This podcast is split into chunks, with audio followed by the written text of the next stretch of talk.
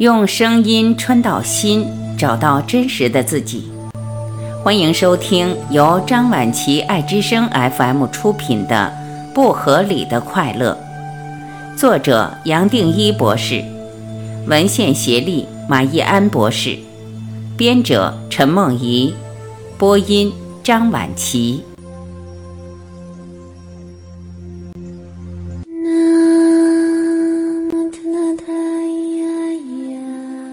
二，接受现况，从这里开始。你读到这里，会觉得沉浮和参这两个方法好像是不同的系统。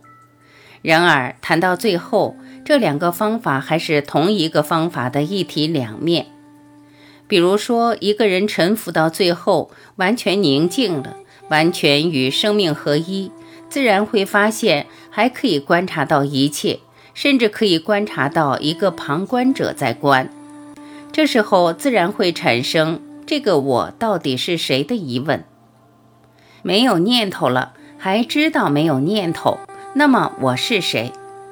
不用刻意去追求，参自然会出来的。为什么参在当代这么的重要？因为现代人的观念已经饱和，就连读书都可以读到很多古人的智慧，甚至是参的心得，很容易拿这些观念当做体悟，而觉得自己领悟到了，有了这个境界。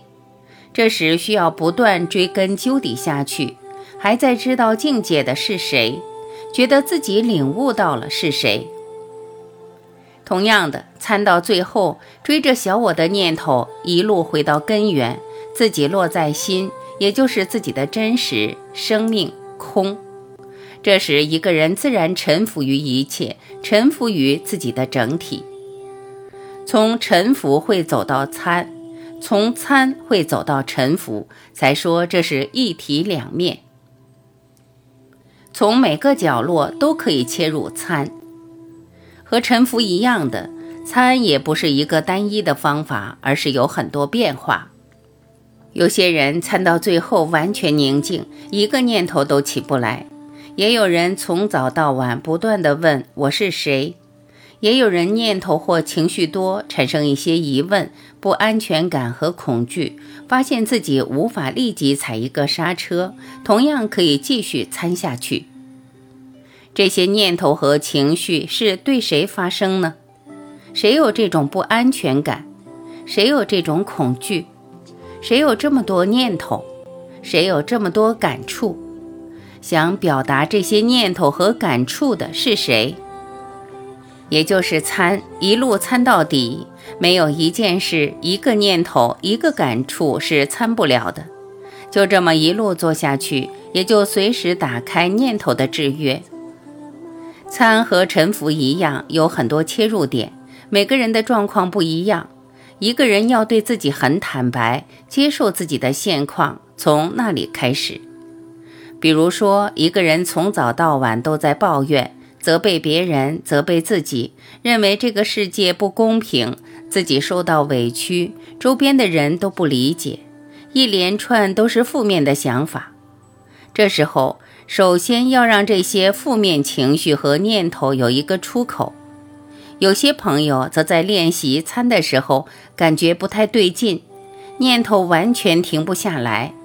这个时候也可以采用前面谈的各式各样方法，运动、瑜伽、静坐，首先让身心达到一个舒畅。透过试嘛踩一个刹车，或者做沉浮的功课，把自己的问题交出来，交给上帝，交给圣人，再进一步为世界承担这个痛苦。其实并不需要非怎样不可，我们每个时点有不同的状态，自己清楚，自然会选择最适合自己当下的方式。可以说，一切的萨达那，一切的练习，走到最后，只是把头脑静下来，而走到参的门口。参是最有效的心理治疗。为什么这么表达？我会在这里多分享一些。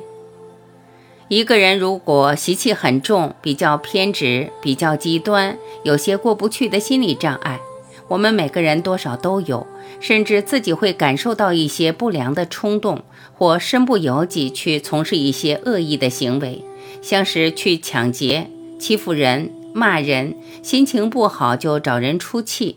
这些毛病不是用压抑、克制可以彻底改过来的，一样可以透过轻轻松松的参。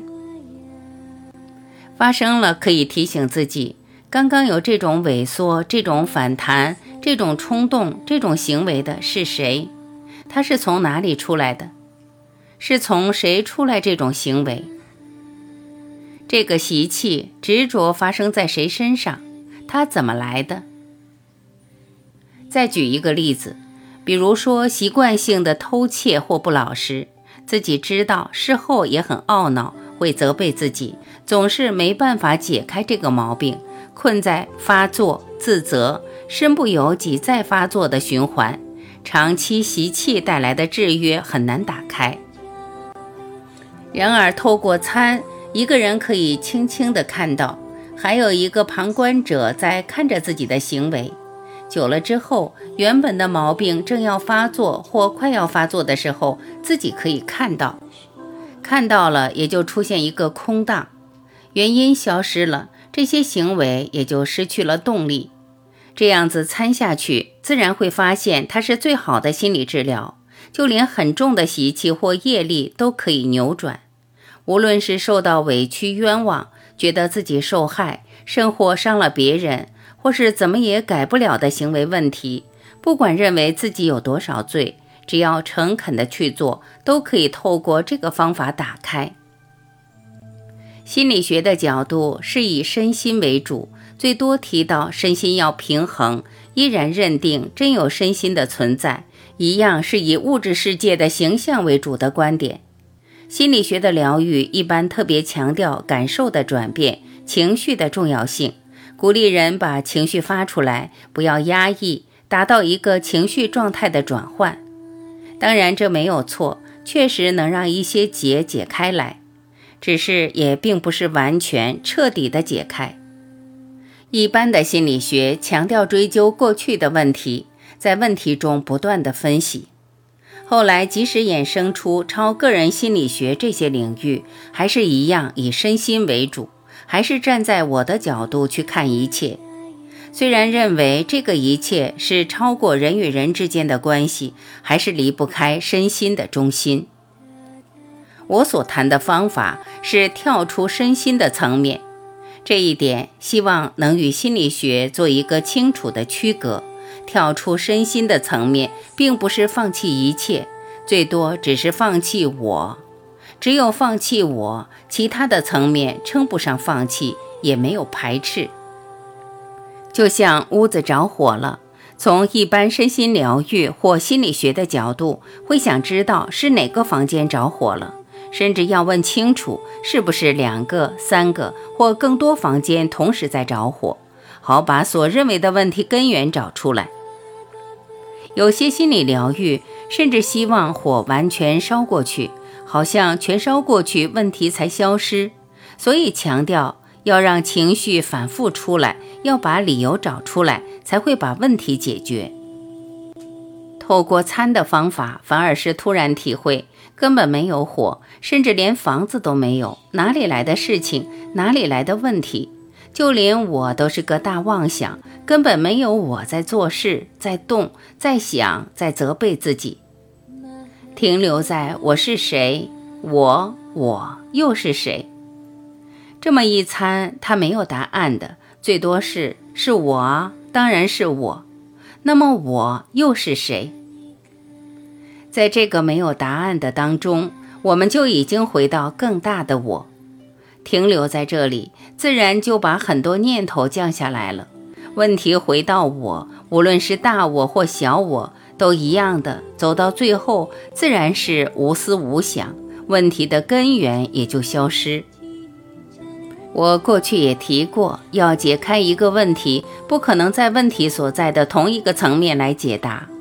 就像之前谈哥德尔定理时用的圆圈，要解决小圆圈内的问题，不是在小圆圈里打转，而是从小圆圈外跳出问题所在的层面来解答。人生一连串的问题也是这样子，去分析、去面对、去解释、去想对策是解答不了的，都还是在同一个层面绕。只有跳出来，我是谁？知道这都是空的，是虚构的，一切的问题才可以彻底解答。这就是修行的关键。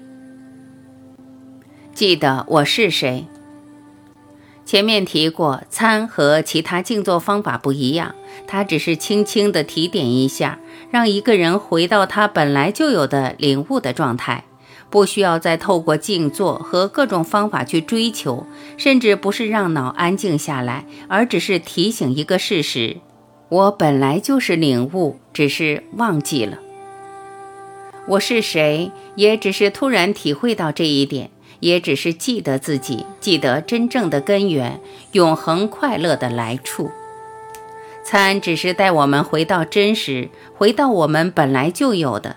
倒不是透过它可以追求到什么，或带我们到别的地方，或取得未来的成就。我们的心是最简单的，是最根本、最轻松的存在，根本不需要去追求、去寻、去找，甚至不需要参。我多年来觉得最可惜的是 “atmavikara” 这个词的翻译，无论是英文译作 “self-inquiry”。或中文的参都错失了重点，好像还在寻在找。其实它最多是一个记得的观念，记得快乐，记得圆满，记得一体，最多只是这样子。参的练习含着两个层面，一个是问我是谁，另一个就是提醒自己本来就是领悟。到最后，不是要一个人放弃什么，也什么都没有死。只有我消失了，然而回到这具身体，我又回来了。这样参下去，一个人自然会越来越快乐，发现自己与人间任何实体、任何现象、任何成就都没有关系，甚至连任何追求和目的或者生命的意义都没有。一个人轻轻松松就解开，没有什么负担了。渐渐的，自然会发现念头少了，我们自然把瞬间包容起来，放过自己，放过别人，放过这个世界，放过这个瞬间。突然也没有自己需要救，也没有世界需要救。最有意思的是，从心里自然浮出爱、快乐、平静，我们自己就成为爱、快乐和平静的体现。我们这一生接下来自然会选择服务，看起来在服务别人，其实也只是服务自己，因为自己已经和整体分不开，这个自己已经是真实的自己，一切爱、快乐、平静从来没有离开过真实的自己，爱也是自己爱自己，喜乐也是自己喜乐自己，平静也是自己平静自己。这就是最大的秘密，也是快乐真正的来源。我这里指的不是一般的快乐，而是 bless 欢喜。这不是一般人间的快乐，而是无条件的快乐，是大喜乐、大欢喜，也是每个人都可以做到的。